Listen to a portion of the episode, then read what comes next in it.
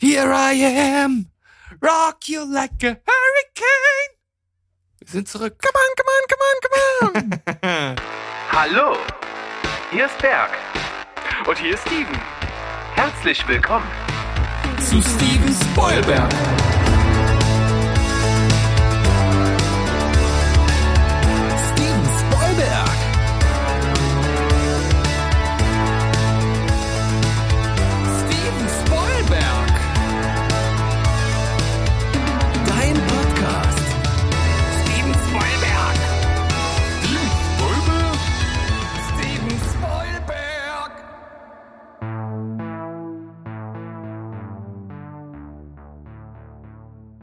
Heidi ho, liebe Welt. Wir sind zurück. Wir haben das Jubiläum, die hundertste Folge absolviert und sind jetzt wieder zurück mit Folge 101 von Steven Spoilberg, euren Lieblingsfilm- und Serienpodcast aus Leipzig. Und mit dabei, er ist immer noch am Start, ist das Steven. Ja, hallo, das bin ich. Ich habe noch immer Kopfschmerzen von unserer Folge mit Sandrolina Molly. Die haben uns nämlich ganz schön in die Mangel genommen, die kleinen Saftsäcke, aber es hat Spaß gemacht. Unbedingt. Haben uns gefordert, haben uns, sag ich mal, äh, niedertriebige Antworten entlockt. Kann man das so sagen? Ja, das ist ja auch, das ist ja unser Metier, ne? Niedertriebige Antworten. Also, das ist unser Tagesgeschäft. Das stimmt. Und die haben das salonfähig gemacht. Wir haben ein bisschen was mitgenommen, ein bisschen was gelernt, wie man so einen Podcast eigentlich mal richtig macht.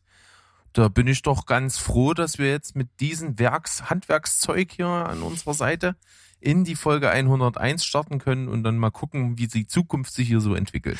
100 Folgen Anlauf, damit wir jetzt endlich einen vernünftigen Podcast hier produzieren können. Das ist Wahnsinn. Das schaffen, das schafft Ja. nur Steven Spoilberg. Ja, wie sagt man, Lehrjahre sind keine Herrenjahre. So sieht's aus. Berg, ich habe dir ein Darstellerkarussell mitgebracht. Und Das ist gut. Ja, das ist gut, ne? Das ist schon mal eine Grundvoraussetzung für das, was jetzt folgt. Ansonsten hätten wir ein Problem. Aber natürlich bin ich vorbereitet, wie immer. Und ich habe sogar tatsächlich mir frühzeitig überlegt, welcher Film und auch selbst Schauspieler zurechtgelegt.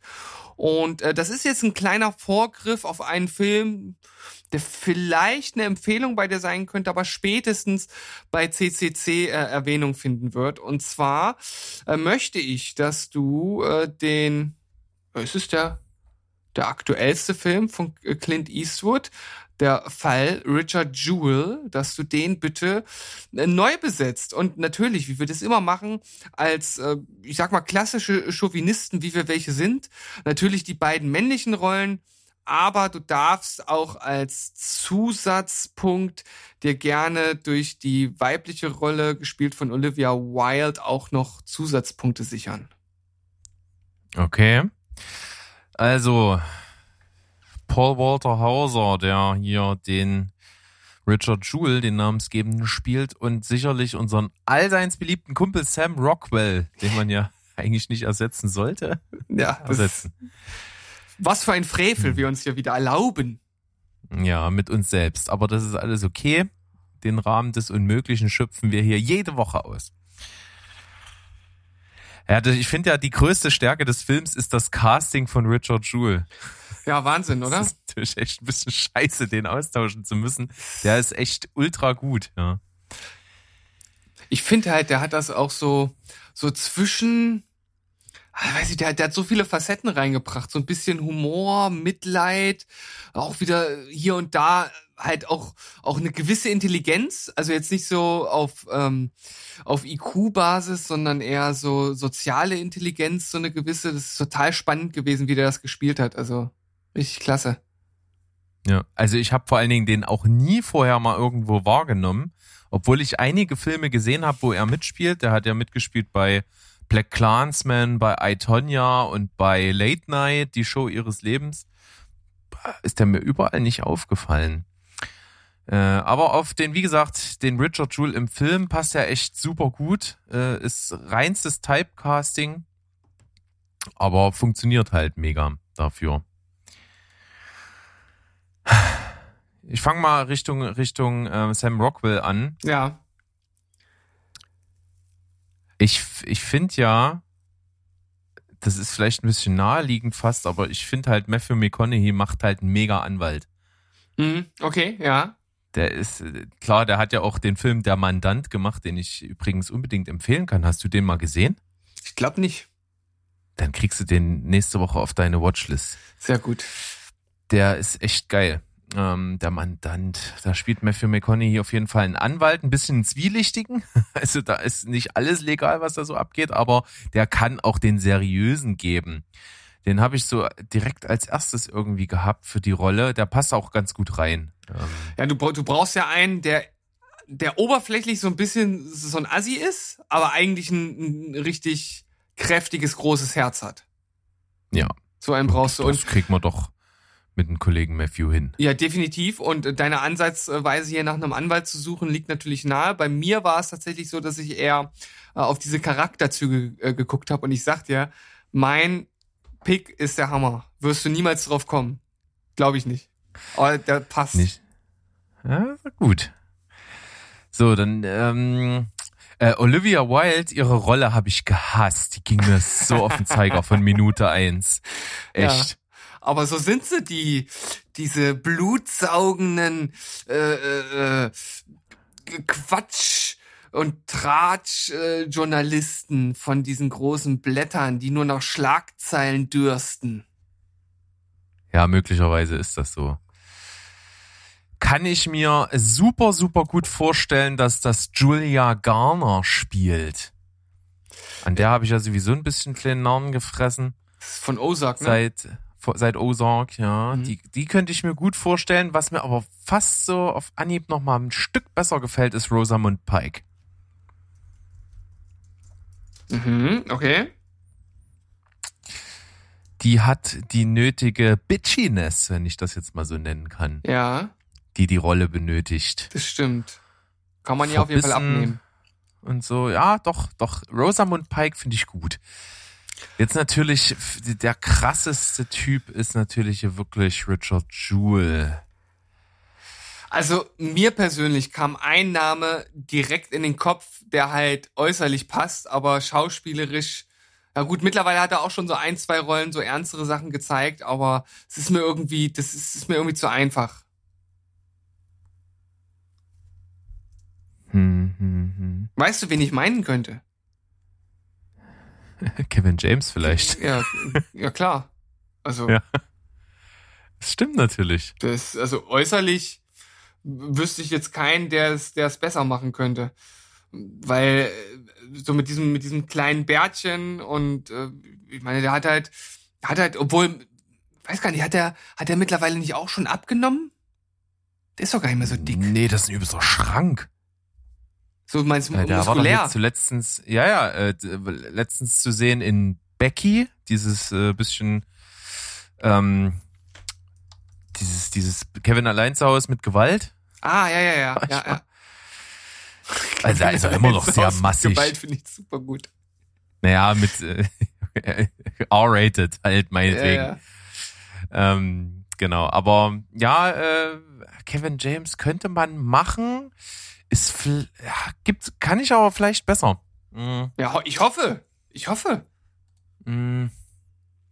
Ich hatte ja mal so ganz kurz ähm, Vincent D'Onofrio mit am Start in meinen Überlegungen. Ja, der kommt Find ich natürlich auch nicht, nicht so schlecht. Ja, der, der, der kommt halt natürlich nicht so an den Original Walter Jewell ran, ne? äh, Richard Jewell ran.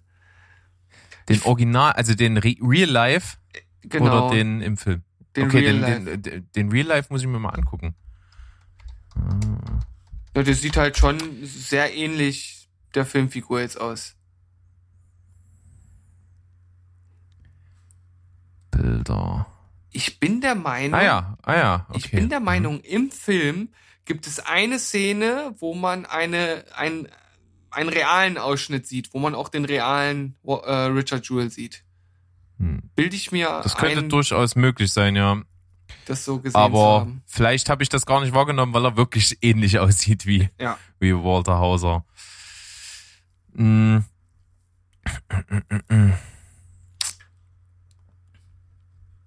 Ja, Berg, ähm, Ich habe dir natürlich eine Aufgabe gestellt, ne, weil Wa- Walter Hauser ist äh, schwer zu ersetzen, Sam Rockwell ist schwer zu ersetzen und Olivia Wilde ist nur Zugabe in diesem Falle. Also Das Naja, ist- aber wie gesagt, bei Sam Rockwell bin ich mir mit Matthew McConaughey, das war so meine erste Intention und das gefällt mir, das passt auch. Der kann das, der Mann. ja komm, dann Ähm. musst du jetzt für Walter Hauser noch jemanden finden. Überrasch uns, verblüff uns, erstaune uns. Na, von der, von der Ethnie her passt Gandolfini nicht, wenn er noch leben würde. Sonst finde ich den auch nicht so schlecht. Ja, Ähm, ja. Danny DeVito. Haben, wir, haben wir schon lange nicht mehr gebracht, den Gag, oder? Möglicherweise, ja.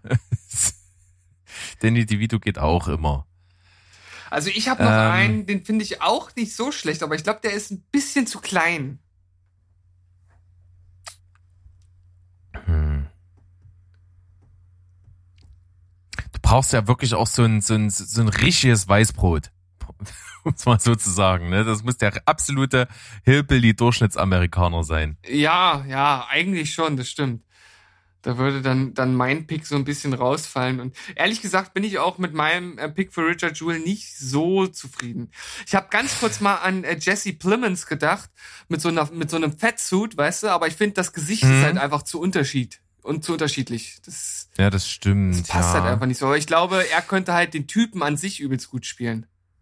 Äh, ich, also meine Eingebung ist gerade tatsächlich Zach Galifianakis.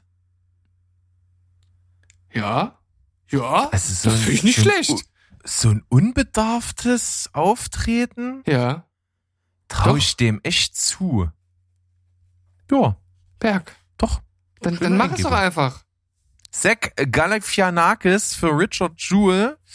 Dann nehme ich Matthew McConaughey für die Rolle des Anwalts. Wie hieß der hier? Äh, Watson. Watson Brian.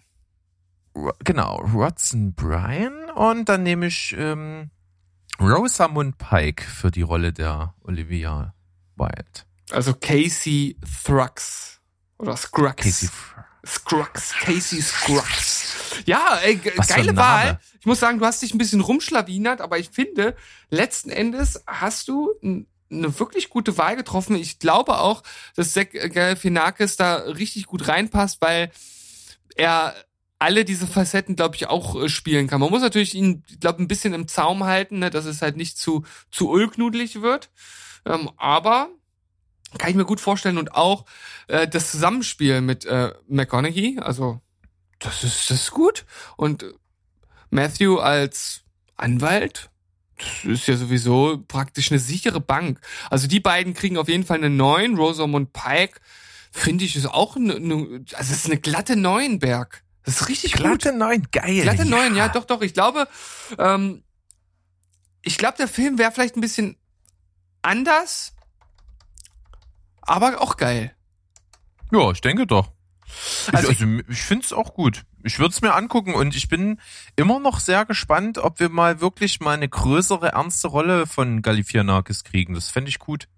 Doch, also ich glaube, da kann man fast von ausgehen, dass es die irgendwann geben wird. Sicherlich. Das wäre schön, ja. Jetzt bin ich natürlich mal ein bisschen gespannt, was du rausgeholt hast. Ja, also ich, ich fange mal mit, äh, mit meinem aus meiner Sicht schlechtesten Pick an für Richard Jewell. Ich dachte erst an Kevin James, war mir dann irgendwie einfach zu naheliegend. Äh, Jesse Plemons habe ich schon erwähnt, hm, ist auch nicht so ganz. Und dann dachte ich, dann dachte ich an Jack Black. Ja. Ist halt ein bisschen klein, aber ja, bin ich jetzt auch nicht so super zufrieden. Ähm, Und natürlich bei ihm ist krasser als bei anderen Leuten wahrscheinlich die, die Vor, also die Vorprägung, die du automatisch hast, wenn du ihn siehst. Ja, wahrscheinlich. So eine Mischung aus Kevin James und James Black wäre geil. Ja. Warum nicht? Das ist, ich möchte mal bitte eine Jack Black. Fusion sehen. Bitte mal zeigen. äh, dann Fusion äh, von Jack Black und Kevin James, ja. für, äh, Kay, für Casey Scruggs habe ich äh, Kaya Scodelario ausgewählt. Ja, kann man auch machen. Das kommt, glaube ich, ganz geil. Und jetzt. Die, Ju- für- die junge, karrieregeile, hungrige Reporterin kaufe ich dir bestimmt ab. Ja, doch, doch, ich, ich auch. Deswegen, äh, und ich glaube, die ist auch ganz, die ist aufstrebend. Die werden wir auch noch öfter sehen. Und äh, Watson Bryan, pass auf, vom Charakterlichen. William Zapka. Komm. Ja. Da kann ich mir so richtig vorstellen in den ersten Szenen, wo er so ein What ist zu ihm, wo er wirklich äh, ja äh, aber irgendwo auch so locker locker das noch noch rüberbringt. Also gar nicht nur abwertend, sondern so, so eine ganz leichte lustige äh, Ader ist da ja drin. Das das würde ich ihm voll zutrauen. Ja, cool. Finde ich gut. Hättest du mich auf jeden Fall voll weggeblasen, wenn, wenn ich dir das gestellt hätte. Äh, richtig gut. Ja, Berg. Schön. Äh, am Anfang dachte ich, das wird hier ein langes Ding, aber mittlerweile ist es ein äh, kurzes Ding. Also du kennst ja kurze Dinger, ne? Deswegen äh, passt das ja. Und von daher gehen wir einfach mal direkt in die Pause, oder? Das machen wir. Finde ich gut. Bis gleich. Yes, tschüssi.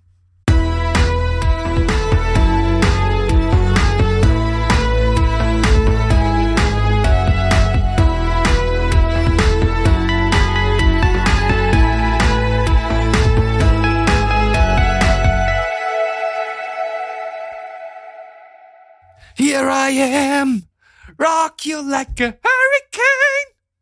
Wir sind zurück. Come on, come on, come on, come on. Wir sind gut drauf. Wir haben uns vorbereitet für diese Folge. Die ist vollgepackt mit schönen Sachen, die das Leben schöner machen. Um, natürlich alles aus dem Film- und Serienbereich. Und wie ihr das von uns kennt, gibt es jetzt auch erstmal eine kleine Empfehlung der Woche. Berg. Oder auch eine Gurke. Wer weiß das schon? Ja, ich glaube, ich entscheide mich diese Woche mal für die Gurke, denn es gibt mal wieder einen Film, vor den ich durchaus mal warnen kann. Ähm, witzigerweise hatte ich ja vor kurzem im Telestammtisch mal diese beiden japanischen Softporno-Geschichten da gekriegt, äh, die veröffentlicht wurden hier in Deutschland auf, auf DVD, Blu-ray. Deswegen haben wir die damals be besprochen zu diesem Deutschlandstart dieser äh, DVDs, sage ich mal. Und äh, jetzt hat derselbe ja, Verlag, heißt das, das heißt nicht Verlag wahrscheinlich, äh, Publisher, was, ist, was weiß ich, die ähm, haben jetzt auch einen südkoreanischen Film im Gepäck. Das ist so eine Art Episodenfilm mit so leicht erotischen Hauch, sag ich mal. Und den habe ich natürlich jetzt, weil ich ja anscheinend jetzt Experte für diese schlüpfrigen Inhalte beim Telestammtisch bin, auch jetzt gekriegt und hab den geschaut. Und das ist quasi so ein, wie ich schon meinte, ein Episodenfilm. Da haben fünf namhafte koreanische Regisseure irgendwie äh, da ihre eigenen Fantasien immer in so einen kleinen Kurzfilm gepackt und das als ja, Fünfteiler ist sozusagen jetzt dieser Film, den ich bespreche und das ist Five Senses of Errors. Und ich muss sagen, das ist ja alles irgendwie solide gemacht, aber so inhaltlich und manchmal sogar auch optisch macht's irgendwie den Anschein von so einer besseren Telenovela und ist, also stinklangweiliger geht's gar nicht. Hm. Es ist, ist wirklich so unglaublich einschläfernd. Es ist alles, was du schon mal irgendwie gesehen hast. Es ist totlangweilig. Ähm, von den fünf Geschichten gibt's, würde ich sagen, eine, die so ein bisschen emotionale Tiefe aufweist. Da geht's irgendwie um eine, um eine Frau, deren Mann bei einem Autounfall stirbt und den Unfall hat er aber, während er mit äh, seiner Geliebten in dem Auto Sex hat. Und die Geliebte überlebt und zieht dann bei der Frau irgendwie zu Hause ein. Äh, Mhm. und, und versucht irgendwie Buße zu tun und sich äh, so, ja, ihr, ihr dann zu helfen, mit der Trauer umzugehen und sowas. Das ist irgendwie das Einzige, wo so ein bisschen emotionale Tiefe aufkommt. Aber alles andere ist wirklich seicht, seichter geht's gar nicht. Und wie gesagt, wirkt manchmal so ein bisschen billig wie so Sturm der Liebe auf Südkoreanisch. Kann ich auf jeden Fall von abraten. Handwerklich, wie gesagt, halbwegs solide gemacht. Das reicht für eine 3,5, aber inhaltlich und so unterhaltungsmäßig fällt's komplett durch. Five Senses of Errors. Hm, naja, gut, das ist sowieso äh, so ein Filmgenre, was mich nicht wirklich anspricht. Auch deine Rezensionen haben mich nicht in diese äh, Ecke gestoßen. So leid es mir tut, Berg. Gestoßen. ja. oh, Gottes Willen. Ja, Hilfe. oh, von daher nehme ich das jetzt einfach mal so zur Kenntnis. Also mehr, mehr, Ja, mehr kann ich damit Geh mal machen. schnell davon weg. Gehen wir schnell davon Und, weg. Ja. Gucken mal und hoffen, dass du eine Empfehlung hast. Also, äh, ich habe natürlich für die kommende CCC-Folge wieder nicht so viel geschaut wie du. Deshalb ist mein Feld etwas dünn. Und äh, ich nehme hier ähm, eine Serie, die ich jetzt erst gestartet habe. Wir haben erst äh, die Pilotfolge nur geschaut, aber ich würde es dennoch in die Empfehlungskategorie packen, weil ich gespannt bin, wie es weitergeht. Ich fand die erste Folge jetzt nicht super gut. Also sie hat sich so ein bisschen gezogen und es war so ein bisschen ereignislos, aber trotzdem irgendwie ganz cool gemacht und ich bin halt gespannt, wie es weitergeht. Und zwar ähm, handelt es sich um die Comic-Verfilmung von Sweet Tooth auf Netflix. Ja.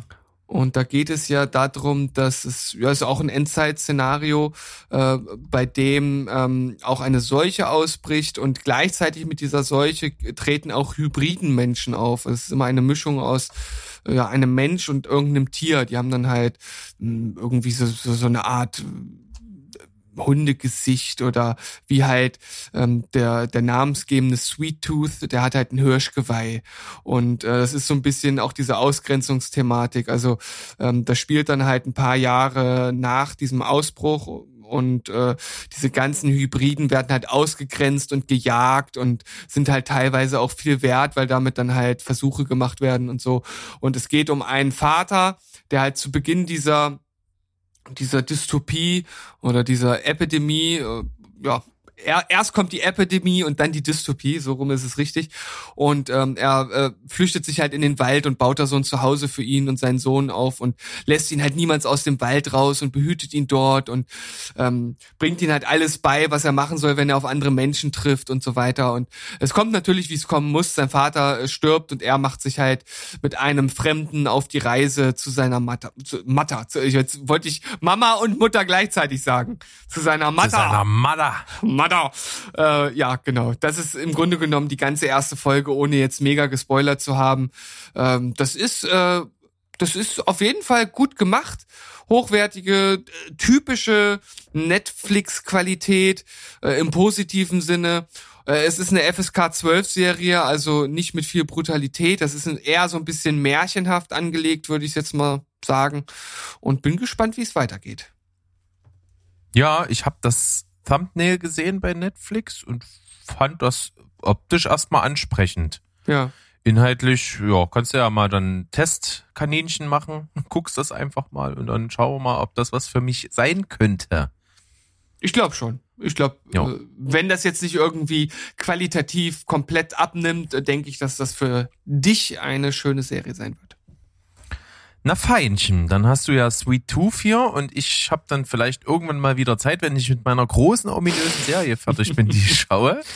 Bin immerhin jetzt mit Staffel 4 fertig und Ah. äh, bin in Staffel 5 eingestiegen und Heidewitzka, wie die schon losgeht, also was alleine in den ersten vier Folgen der fünften Staffel passiert, ist ganz schön krass. Also die Serie nimmt Fahrt auf, in, in, in bester, sag ich mal, Game of Thrones Manier nippeln hier Hauptfiguren ab. Das ist schon äh, eine Wonne.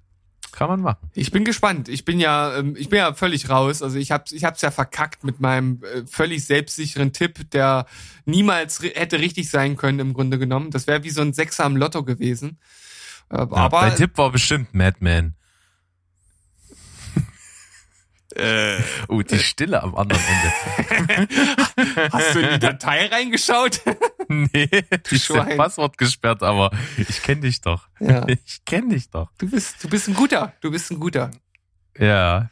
Ähm, auf jeden Fall mein nächster Tipp, der Sch Schöpfer der Serie, die ich gerade schaue, der hat auch eine kleine Rolle, die komplett jetzt bis, äh, sich durch alle Staffeln bisher durchzieht. Also eine, eine Rolle, eine gleiche Rolle, die immer wieder auftritt. Ja, genau. Also so ein, genau. Also nicht irgendwie im Sinne eines Cameos, der irgendwo immer mal hinten im Bild steht, so als Gag, sondern als richtige Rolle. Richtig, Okay. richtige Rolle, aber kommt selten vor. Also ich glaube pro Staffel irgendwie so zweimal in zwei Hm. Folgen oder so. Hm. Ja, Schwierig. bringt Ich- dich wahrscheinlich nicht allzu sehr weiter, aber ich halte ja auch die Tipps irgendwie bewusst vage. Ich könnte natürlich auch qualitativere Tipps raushauen, wo man es relativ schnell rauskriegt. Ich, ja. Aber das wollen wir ja alle nicht. Schade. Doch, ich schon, aber Ich, ich glaube ja immer noch, abgesehen von Mad Men, wo ich ja jetzt weiß, dass es falsch ist, ähm, dass es ich, das, das muss ja Sabrina sein. Das kann doch gar nicht anders sein. Es könnte natürlich möglich sein, aber ob, wenn du das mit den Tipps, die es bisher gibt, abgleichst, wirst du wahrscheinlich zu irgendwelchen komischen Konstellationen kommen. Na, ich glaube, das größte, das, das größte Problem ist, dass es keine fünfte Staffel gibt. Das stimmt. Das, da, da, da scheitert es ja schon. Okay, dann würde ich sagen, wir steigen mal in so einen schönen Themenblock rein, oder? Ja, und das machen wir natürlich in wahrster, in der reinsten Steven Spielberg-Manier mit einem Schuss vor den Bug aller Star Wars-Fans, denn es gab hier äh, was richtig Lustiges. Und ich glaube, selbst die Star Wars-Fans können das äh, mit einem Schmunzeln hinnehmen. Und zwar hat ein US-Richter also die, ich sag, also die, die Überschrift ist jetzt ein bisschen clickbaity. Er hat natürlich nicht äh, direkt über die Filme geurteilt, aber er hat sie in einem Urteil genannt und damit die Parallele her hergestellt. Star Wars 8 und Star Wars 9 sind mittelmäßiger Schund. Jetzt vom US-Richter bestätigt.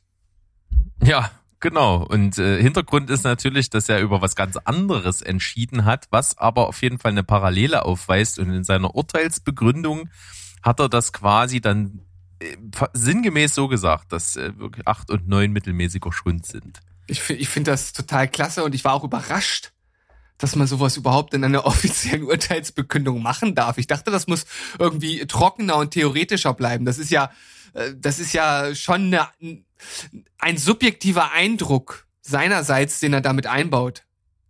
Ja, irgendwie schon. Aber wenn das geht, straf mich Lügen, keine Ahnung, was soll das machen? Ja, ich, Ging auf jeden Fall auch um, um so eine Art, ja, es ging um eine rechte Geschichte an irgendwas. Und da ging es um eine Firma, die eigentlich verkauft hat und der neue Rechteinhaber aber ja irgendwie mit dem machen kann, was, was er will mit dem, äh, mit der Firma. Und das natürlich dann nicht irgendwie wieder zurückfällt, sondern dass das natürlich getrennt ist und dass das der neue Eigentümer ist, aber dass er trotzdem mit der Marke an sich alles machen kann. Und äh, da meinte er, in, in der Parallele ist ja genau wie bei George Lucas, der ja nur auch nicht mehr die Hände über Star Wars hat, aber natürlich trotzdem alles unter ihm ja irgendwo läuft, weil man ihn damit in Verbindung bringt. Wenn ich das Mhm. jetzt mal so laienhaft zusammenfassen darf. ja. Aber wir haben natürlich für uns festgehalten, Star Wars 8 und Star Wars 9 sind mittelmäßiger Schund. ja, ich werde es irgendwann mal rausfinden und werde es beurteilen. Ist vielleicht ein bisschen zu hart, man weiß es nicht genau, ich kann es nicht sagen, aber wir werden sehen. Es hat ja auch seine Fans. Ja, also das sind ja sozusagen, wenn mich jetzt nicht alles täuscht, die letzten zwei Jedi und der Hauptfilme. Aufstieg. Achso, die letzten Jedi und der Aufstieg Skywalkers steht hier. Ich wollte mir den Namen glänzen, aber ja. Äh, genau, und der, und der siebte war der erste der neuen Trilogie, den habe ich ja gesehen und den fand ich, fand ich okay. Also der war kurzweilig, aber ich kann dir nichts mehr zu dem Film an sich sagen, außer dass ich halt nach wie vor äh, finde, dass Kylo Ren mit, äh, wie heißt er hier, äh, mit Nase, ähm, der auch in Adam Marriage Driver? äh, Story. Adam Driver. Adam Driver. Ich weiß nicht, ich, ich, ich musste ich musste echt fast lachen, als ich den gesehen habe. Ich konnte den nicht ernst nehmen als Bösewicht. Also in dem Film zumindest nicht. Andere haben das ja anders aufgenommen, aber gut. Ich bin ja kein Star Wars Fan. Ich, ich darf da eigentlich gar nichts zu sagen und wahrscheinlich habe ich jetzt schon wieder ganz viele Leute auf mich äh, gezogen, also den Zorn zumindest. Nicht Ja, die dürfen äh, darf man alles. dürfen darf man alles gut. Okay, äh, Star Wars zur Seite, ab nächstes Thema. Ja, Trailer-Show. Und du hast Ja. mir was rübergeschickt, was so ein bisschen das triggert, was so nach meiner Community-Wahl auf mich eingeprasselt ist, denn ich werde am kommenden Donnerstag in CCC 26 auf jeden Fall über Kung Fu Hustle sprechen. Aber du kündigtest mir an, äh, ja, was da abgezogen wird vom, vom Wahnsinn her in Verbindung mit Martial Arts, das ist ein Kindergeburtstag gegen das, was jetzt kommt. Ja, und zwar kennt vielleicht der ein oder andere die Dynasty Warrior Spiele. Ich glaube, die ersten gab's schon auf der PlayStation 1 und dann ging es natürlich weiter bei der 2, bei der 3. Äh, 4 und 5 habe ich persönlich jetzt nicht mehr so verfolgt. Ich vermute, dass es die dort auch gibt ähm, als äh, Spiel und das ist ja das ist ja auch so ein so ein völliges Rumgeschlacht. Also du bist eigentlich nur am ja Horden von Gegner wegballern und ja, also ich ich sag jetzt einfach mal so, der Film hält sich an die Vorlage. Das kann man zusammenfassend durchaus so sagen. Äh, ich habe tatsächlich auch mal irgendwie eine Demo von irgendeinem Teil gespielt. Das ist ja wirklich nur, du, du ziehst mit deiner, äh, mit deiner Crew da in die Schlacht und äh, bist einer der krassen Typen und äh, ja, schlachtest. Ja. Und genauso sieht das in dem Trailer auch aus. Es ist ein CGI-Feuerwerk, das auf jeden Fall selbst, äh, ich sag mal, selbst in den, in den DC-Film Kanonenfutter gefunden hat. Also das ist ja so übertrieben und dafür teilweise auch echt nicht gut. Das macht DC auf jeden Fall deutlich besser von der Qualität her. Aber das ist ja, das ist ja völliger Overkill hier. Ähm, ich weiß auch gar nicht, ob, also, nee, also ich weiß, dass das mich gar nicht mehr anspricht. Das ist mir zu viel. Aber ich fand's halt einfach Ja. lustig. Eben, weil es gerade zu meiner Situation passt. Ja. Von daher, äh, das beiseite zu einem coolen, richtig guten Trailer, äh, weil er einfach mega unterhaltsam aussieht. Und zwar der kommende Film The Tomorrow War. Ja, also alleine schon die Schauspielerriege, die kann man sich hier mal auf der Zunge zergehen lassen. Äh, Chris Pratt, J.K. Simmons, äh, Jill Pin, wie heißt sie mit Vornamen? G G Betty. Betty, nicht Gabrielle, äh, Gabriele, äh, Betty G Jill Pin und dann haben wir noch äh, Strahowski, du kennst doch sicherlich auch direkt den Vornamen? Yvonne. Yvonne Strahowski aus, äh, bekannt aus The Handtails Maid. Und es ist ein The Science- Handmaid's Tale. The Handmaid's, was hab ich gesagt? Handtails Maid. Ja, auch nicht schlecht, oder? Ja, The Handtails Maiden. The Handmaid's Maiden. Äh, jetzt, jetzt musst du irgendwie noch Iron Maiden einbauen, dann haben wir das perfekte Wortspiel.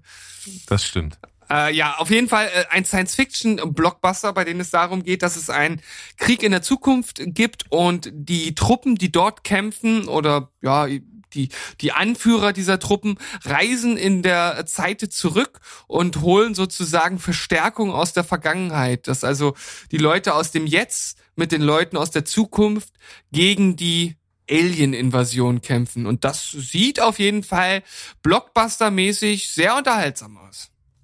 Absolut. Und es hat mich so Ästhetik und ästhetisch vom Look und so von der Action und wie es angelegt ist, ja an Edge of Tomorrow erinnert. Ja. Ist ja, auch so ein Film, der so ein bisschen mit Zeit spielt und so weiter und so fort. Da natürlich als äh, in, in bester täglich grüßt das Murmeltier-Manie. Aber hier macht einen ähnlich guten Eindruck, wird, glaube ich, ein richtig cooles Ding, unterhaltsam allemal. Äh, Chris Pratt mal wieder richtig in Shape, wenn man das mal so Mhm. sagen darf. Der hatte ja mal zwischendurch irgendwie so ein bisschen eine Moppelchen-Phase. Aber hier durchaus wieder äh, ein Kraftprotz und J.K. Simmons. Ich glaube, der, hat diese, der, von, von J.K. Simmons gibt's da so ein krasses Bild im Fitnessstudio, wo er gerade so mit den mit den Kurzarmhanteln, heißen die so, keine Ahnung, äh, trainiert und so übelst äh, Beast Mode mäßig aussieht. Ich glaube, das ist irgendwie aus den ähm, Dreharbeiten zu diesem Film, oder? Es würde auf jeden Fall passen, ja. Und äh, ich, ich finde die Vorstellung total cool, dass J.K. Simmons mit, weiß ich, wie alt ist der, 60, 62, dass der, Müsste, äh, ja. dass der äh, sich dann noch ins Fitnessstudio stellt und sich richtig schön auftrainiert, finde ich cool. Definitiv. Also Gefällt das mir. wird ein großer, großer, großer Unterhaltungsspaß. Wie die Qualität ist, das werden wir dann hier beurteilen, weil gucken tun wir den definitiv. Und der erscheint am 2. Juli auf Amazon Prime. Nicht mehr lange hin. Also von daher Nö. schon mal vormerken. Ja, du hattest ja auf jeden Fall Interesse bekundet, zumindest grundlegend, dir auch äh, Cruella anzugucken, der neue Disney-Film mit Emma Stone, der äh, ja im Grunde genommen, äh, Grunde genommen eine Villain-Origin-Story darstellt und das Ganze natürlich, ja, ich sag mal so, zeitgeistgemäß so ein bisschen Richtung Joker erscheinen lässt, wobei das jetzt, ich sag mal, äh, nicht ganz so krass ausgefallen ist. Dafür ist es halt einfach ein, äh, ein, ein Disney-Film. Ähm, aber ich muss sagen, ich habe irgendwie überhaupt kein Interesse, den zu gucken. Der spricht mich so gar nicht an. Nicht nur, weil es ein Disney-Film ist, sondern weil ich einfach das Gefühl habe, hier wird irgendwie aus, aus so einer völlig banalen Geschichte was gemacht, was einfach nur dem aktuellen Zeitgeist entsprechen soll. Also, äh, weiß ich, vielleicht ist das auch tatsächlich, schwingt so unterbewusst so ein bisschen Voreingenommenheit mit. Das kann durchaus sein. Aber irgendwie weiß ich nicht, habe ich da nicht viel Lust drauf. Ich glaube, selbst wenn ich den jetzt gucken könnte, würde ich es nicht, würde ich es nicht machen.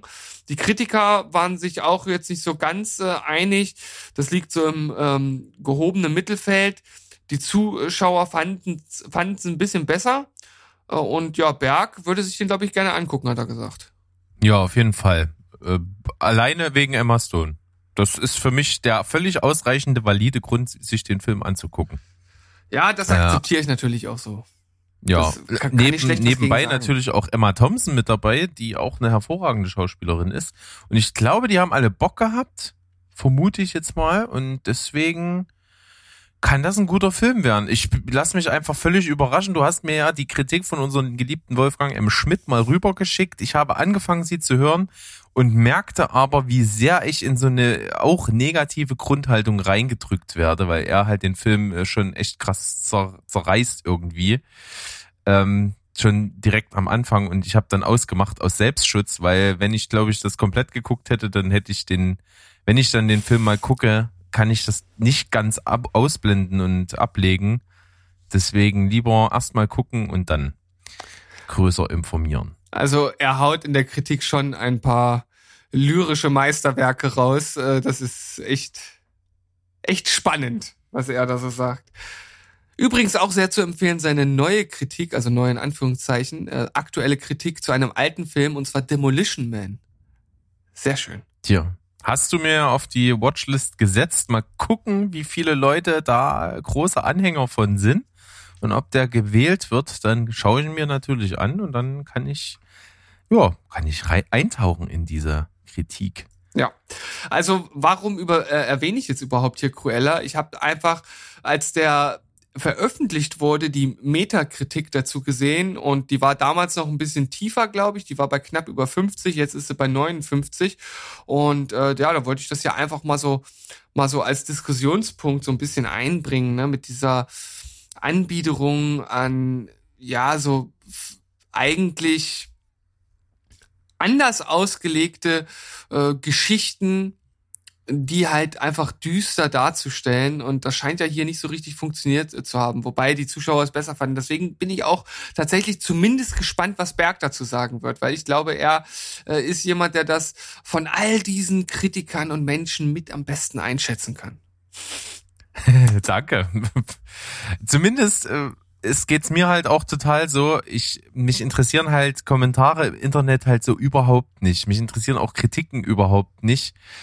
Und ich hatte, als du krank warst, nee, warst du krank? Ja, du warst krank. Und hatte ich ja mit Mo eine Folge gemacht und dann hat er mich genau darauf auch angesprochen, wie ich denn eigentlich dazu manchmal komme, solche Gurken zu gucken überhaupt. Und ob ich dann nicht vorher mal bei IMDB gucke, wie so der Durchschnittswert ist oder sowas. Und da habe ich dann halt ihm auch erklärt, das, das kann ich ja jetzt nochmal wiederholen, dass das für mich halt eben gar nicht ausschlagkräftig ist und dass ich halt einfach mir denke, komm, ich guck mal, äh, ich bin da total individuell, weil ich mit ja, wie, wie halt jeder, der irgendwie einen Film guckt, weil ich mir dann halt äh, manchmal denke, wo die Kritiken gut sind, was ist denn das für ein Schrott? Äh, Fühle ich gar nicht. Und auf der anderen Seite manchmal halt auch Sachen, die viele feiern, halt äh, total kacke finde. Deswegen versuche ich da, mich völlig von zu lösen. Ja, also ich kann das nachvollziehen auf der einen Seite, auf der anderen weiß ich nicht, ey, wenn ich dann bei so Gurken lande, wie du letztens bei diesem äh, christlichen Musiker Krebsschund, dann frage ich mich halt doch, ob meine Lebenszeit mir nicht irgendwie zu schade ist, um mir sowas anzugucken. Deswegen, Ja. also ich finde ich find Kritiken schon interessant. Äh, Ich finde auch, obwohl das halt stark verkürzt ist, so eine Metakritik schon interessant und vor allem halt auch immer die Diskrepanzen, die es dort teilweise gibt. Ich weiß, dass das damals bei Sucker Punch zum Beispiel auch total krass war. Es gab halt wenig Kritiker, die dem äh, was abgewinnen äh, konnten. Der wurde ja eigentlich, im Grunde genommen wurde der zerrissen, ähm, aber super viele Zuschauer fanden den gut und ich fand den auch gut. Ich, äh, Ja, ich auch. Ne? Und, und äh, ich find's, also ich kann mich davon auf jeden Fall frei machen, wenn ich das sehe, ähm, so gedanklich, was da vorher drüber gesagt wurde. Trotzdem interessiert mich das. Ich gucke mir das, also meist, meistens weiß ich bei aktuellen äh, Filmen vorher, wie die bewertet wurden. So im Groben. Ich, äh, also sage ich mal, wenn ich wirklich wissen will, irgendwie so eine Tendenz, wie so ein Film ist oder nicht, dann gucke ich halt wirklich äh, auf Moviepilot, ob einer von meinen Freunden dort den schon gesehen hat. Und in, ich sag mal, 95 Prozent der Fälle hat jeden Film, den ich danach gucke, hast du schon mal gesehen. Unser lieber Moderator von Folge Nummer 100 und äh, der hat einen sehr ähnlichen Geschmack wie ich, wo, wobei ich dann halt tatsächlich darauf gut setzen kann und bei dir auch äh, natürlich, aber bei dir ist oft so, dass, dass du die Filme nicht gesehen hast. Es tut mir leid, Berg. Äh, Ich kann leider nicht immer glänzen. Ich äh, gelobe Besserung. Ich gelobe Besserung. Ja, krieg mal hin. Krieg mal alles hin. Gehen wir zum nächsten. Äh, Ein, eine Serie, die jetzt nach einer Staffel abgesetzt wurde, die mich im Prinzip halt schon vorher im Vorfeld, habe ich ja auch gesagt, halt nicht weniger interessieren könnte. Ja. Ich hatte überlegt, sie zumindest zu starten, aber jetzt, äh, da ich weiß, dass sie gar nicht fortgesetzt wird, werde ich ihr wahrscheinlich gar nicht erst eine Chance geben. Und das ist halt auch dieser Grund, ja, warum ich am liebsten Serien schaue, die einfach schon abgeschlossen sind, weil ich dann weiß, was auf mich wartet und äh, ob es ein vernünftiges Ende gibt oder nicht. Und wir reden von Jupiter's Legacy, ja, die schon ziemlich gepushte Serie. Also ich habe im Vorfeld relativ viel darüber gelesen und gehört gehabt und dann habe ich auch den ersten Trailer gesehen und dachte so, pf, oh ja, also so richtig abgeholt hat es mich nicht. Es sah teilweise recht billig aus. Ich finde die Kostüme auch unglaublich kacke. Die sehen mega billig aus, finde ich. Ähm, ich finde die Geschichte ah, da hat mir der Trailer nicht schmackhaft machen können. Schauspielerisch, ja, war das irgendwie solide, aber irgendwie hat mir was gefehlt dafür, dass das jetzt das nächste große Superhelden-Ding sein soll. Tja, schließe ich mich komplett an. Ich habe ja schon gesagt, dass dieser Trailer äh, so ist, dass ich ihn eigentlich nach zehn Sekunden wahrscheinlich ausgemacht hätte in, äh, im Normalfall, wenn ich es nicht mit dir zusammen geguckt hätte. Und dann einfach mir denke, ja, brauche ich nicht. Ja, manchmal ist es vielleicht doch besser, sich einfach die Comics zu Gemüte zu führen. Ja, das basiert ja äh, erneut auf einer Vorlage von äh, Mark Miller, der ja auch schon äh, Kick-Ass äh, geschrieben hatte. Und ähm, ja, es wird jetzt natürlich aber trotzdem einen Ersatz geben, eine neue Serie, und zwar die Super Crooks. Das wird eine Heist-Geschichte, bei der äh, ja Schurken und Betrüger sich zusammenschließen, um den Einbruch des Jahrhunderts durchzuführen. Abgefahren. Haste-Movies gehen immer. Es sind acht Superbösewichte. Das hört sich auch immer schon mal geil an. Ja. Ja, Bösewichte Also, gehen eben. Wie du Bösewichte schon sagst, gehen- ne? Origin Stories zu Bösewichten und so, Ja, Zeitgeist. Äh, da, da, du, hast, du bist da was Großen auf der Spur, Steven. Das ist, das ist die Zeit der Bösewichte. Sag ich dir. Der Anti-Helden. Ja, wessen Zeit es wohl nicht mehr so unbedingt ist, ist tatsächlich Mr. Tarantino. Denn äh, Mr. Tarantino, äh, Quentin himself, denkt laut darüber nach, vielleicht doch keinen zehnten Film zu machen. Mhm. Ja, es war ja vor einiger Zeit, auch im Vorfeld von Once Upon a Time in Hollywood, äh, wurde das Ganze ja dann so ein bisschen realer, als es immer dann äh, so um seine Karriere ging und seine Filme und so weiter und so fort. Und da meinte er halt, ja, er will eigentlich zehn machen. Ähm, Once Upon a Time in Hollywood sein neunter sozusagen und ja, es soll dann noch eingeben, dann wurde groß gemunkelt, was das denn sein wird. Es war lange Zeit mal die Idee, dass es wohl vielleicht ein Star Trek-Film wird und so weiter und so fort. Also es gab da viel Spekulation und hin und her, pipapo. Und jetzt mittlerweile, wahrscheinlich, glaube ich, auch einfach durch durch diese, die, die, diese gebremste Filmindustrie, durch Corona auch jetzt mit einer ganzen Weile und dass er natürlich ja jetzt auch äh, erst neulich wieder Vater geworden ist und seine Frau da jetzt äh, geheiratet hat, ist bei ihm jetzt so ein bisschen die Aufbruchstimmung im Kopf, sich dann doch zu verabschieden vom Regie-Dasein und vor allen Dingen gefällt ihm daran besonders der Gedanke, dass er halt mit einem extrem guten Film geht. Ja. Once Upon a Time in Hollywood ja eingeschlagen wie eine Granate. Klar gab's halt, hat es doch irgendwie die Lager gespalten. Also gerade auch so die alten Reservoir Dogs Pulp Fiction Fans, die finden den nicht unbedingt so geil, aber äh, bei Kritikern und Fans im Großen und Ganzen trotzdem Once Upon a Time in Hollywood einfach ein Wahnsinnsfilm. Bei uns auch sehr gut angekommen, bei dir sogar sein bester Film. Also da, der Gedanke gefällt ihm, damit aufzuhören. Ja, er sagt ja auch, viele Altmeisterregisseure drehen so gegen Ende ihrer Karriere nicht mehr ganz so geile Filme und das will er irgendwie vermeiden. Und er hat ja wirklich selektiv gedreht. Also er hat ja nicht jedes Jahr einen Film rausgehauen. Er hat sich schon immer was dabei gedacht und ich kann den Gedanken total nachvollziehen. Also äh, gerade als einer der prägendsten Regisseure mit aller Zeiten, ähm, ob man ihn jetzt mag oder nicht, das muss man ihm ja irgendwo einfach zugestehen, möchte man natürlich mit einem guten Film abtreten. Und Berg hat schon gesagt, äh, es, im Grunde genommen gibt gibt's keinen besseren als Once Upon a Time in Hollywood und äh, ich kann mir nicht vorstellen, dass er das, dass er das noch mal äh, toppen kann. Wobei prinzipiell traue ich ihm das schon zu, aber es besteht natürlich die Gefahr, dass vielleicht doch kein so geiler Film bei rauskommt. Und äh, ob jetzt noch ein Film kommt oder nicht, äh, macht mich jetzt auch nicht mehr trauriger oder äh, oder macht mich jetzt nicht depressiv. Vor allem, wenn ich weiß, dass er jetzt vielleicht in die Autorenecke geht und geile Bücher schreibt, äh, kann ich mir auch gut vorstellen. Also von daher finde ich das jetzt gar nicht so schlimm. Ja, also in irgendeiner Form wird er auf jeden Fall erhalten bleiben. Soweit können wir uns aus dem Fenster leben, das ist sicher. Äh, er wird definitiv äh, noch für gute Sachen sorgen. Ja, vielleicht produziert er auch noch richtig coole Sachen, wer weiß es denn. Also da geht viel.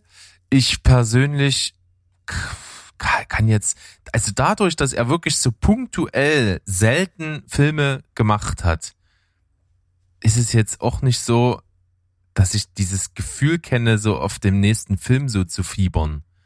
Weil du weißt ja nie, wann der kommt. Hm. Du hast dann mal immer so eine Ansage, ja, hier, die spielen jetzt mit, die sind jetzt im Cast neu dazugekommen, dann purzeln so langsam ein paar Infos über den Film raus und so. Und erst dann, wenn so diese Infos kommen, dann bist du hyped as fuck. Dann kannst du es halt nicht erwarten, bis der Film rauskommt. Aber das ist jetzt irgendwie gelegt und er hat einen äh, guten Film jetzt als letztes gemacht. Und ich kann damit leben, dass da nicht noch einer kommt. Wobei ich trotzdem denken würde, egal was er jetzt noch als zehnten Film machen würde, es würde wahrscheinlich auch ein äh, ziemlich geiles, prägendes Ding werden in irgendeiner Art und Weise, weil alle seine Filme irgendwie äh, einfach wahnsinnig gut angekommen sind und alle für sich einfach sehr gute Filme sind.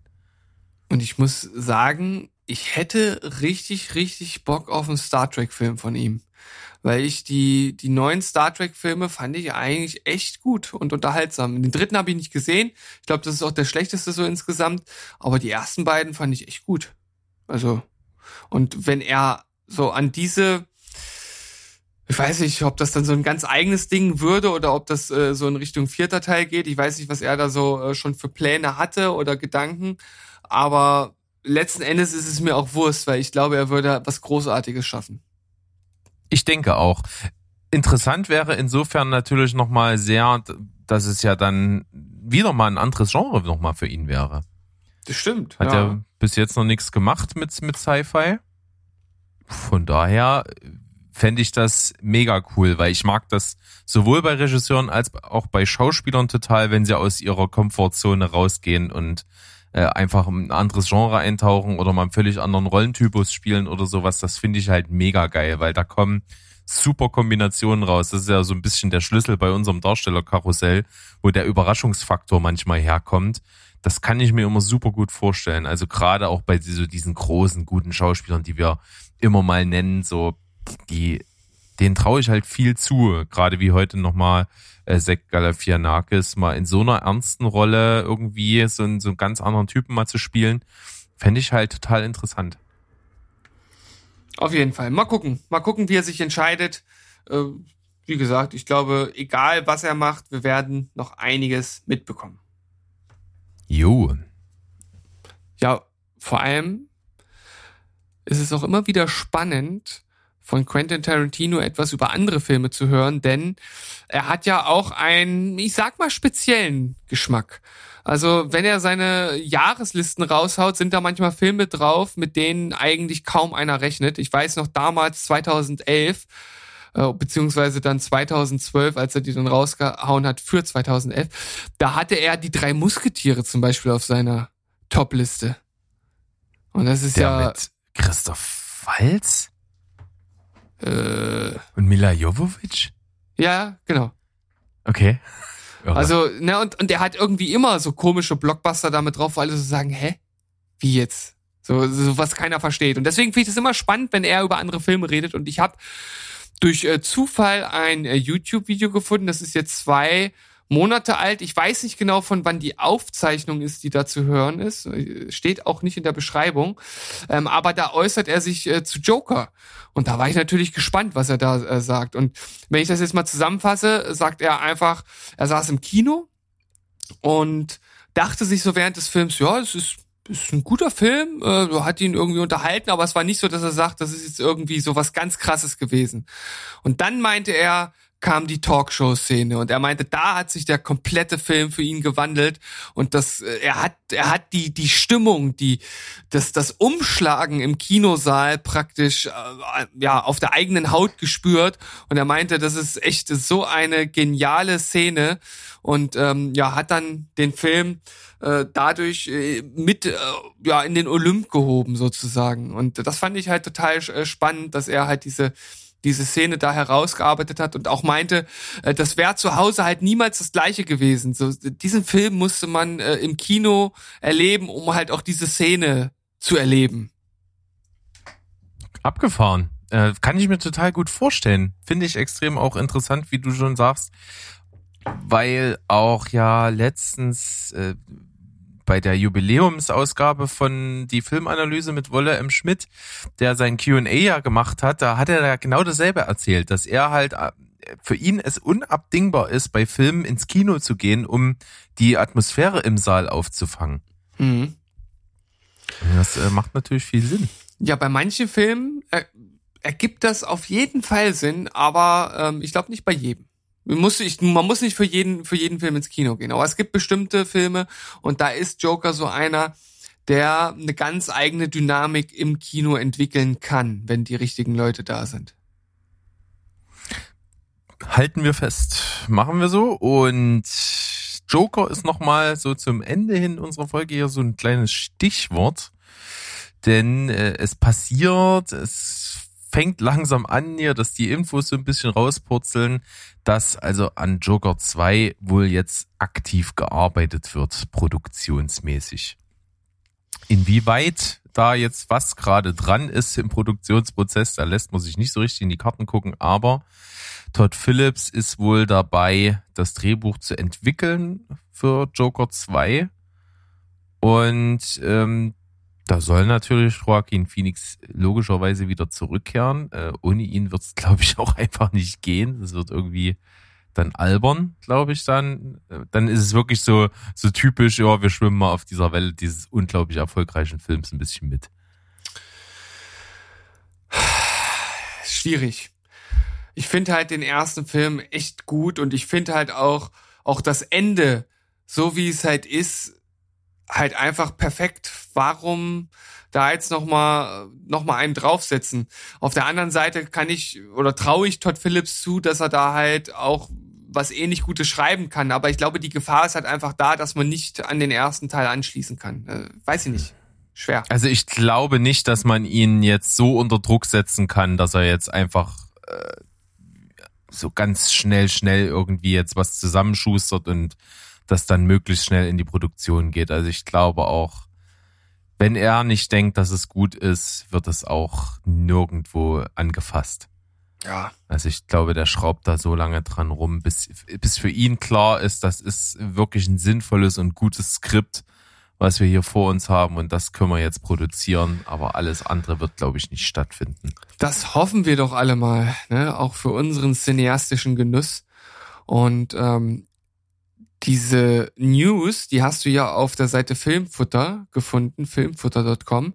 Und da gibt es an der Seite immer so einen Newswriter mit den äh, neuesten News.